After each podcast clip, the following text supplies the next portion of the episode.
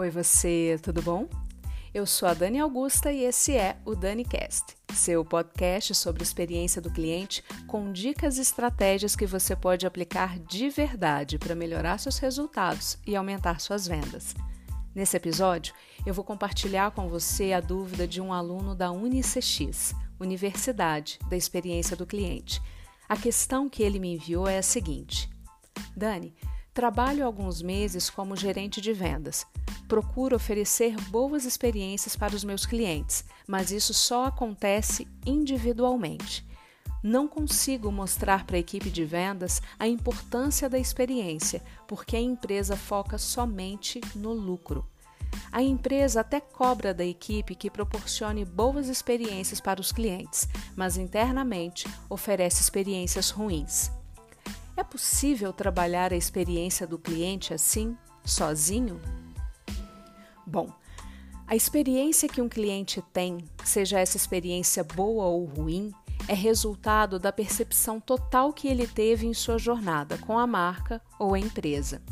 Ou seja, o cliente avalia todos os pontos de contato, do momento que ele identificou a necessidade de compra e procurou a empresa, até o consumo do produto ou serviço, considerando o pagamento, atendimento, tempo de espera, entrega e todos os demais processos, áreas e pessoas envolvidas.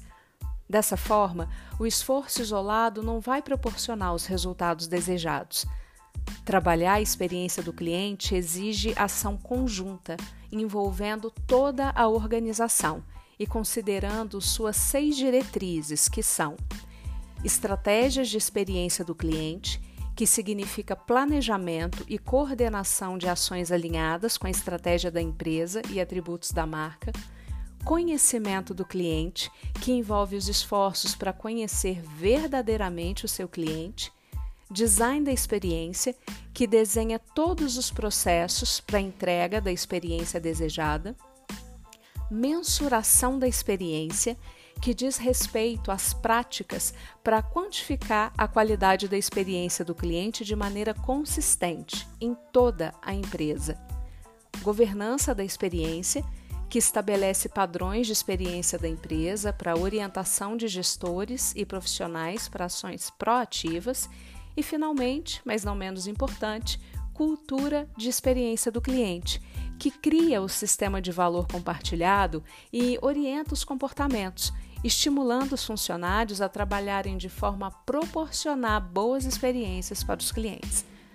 Ações isoladas, como a do meu aluno, que dedica atenção e cuidado no atendimento dos seus clientes, irá trazer resultados individuais, pontuais e para clientes específicos. Se muito, irá inspirar alguns profissionais da equipe. Para ações amplas e sustentáveis, é necessário um trabalho bem fundamentado e apoiado pela alta administração. Entretanto, se não houver apoio geral, uma dica é estruturar, planejar e executar uma estratégia de experiência do cliente em uma única área, no caso do meu aluno, na área comercial. E uma liderança engajadora é essencial para que tudo aconteça. Os resultados alcançados porque experiência do cliente sempre traz resultado positivo, serão o melhor argumento para que o projeto ganhe escala e adesão. E muito melhor do que administrar lucros ruins vindos de vendas sem qualidade é administrar lucros bons, resultado de experiências positivas. Bom, esse foi o DaniCast de hoje. Eu sou a Dani Augusta e você pode acompanhar meu trabalho e acessar dicas como essa no Instagram, no YouTube e também no Facebook. É só procurar por Daniela Augusta.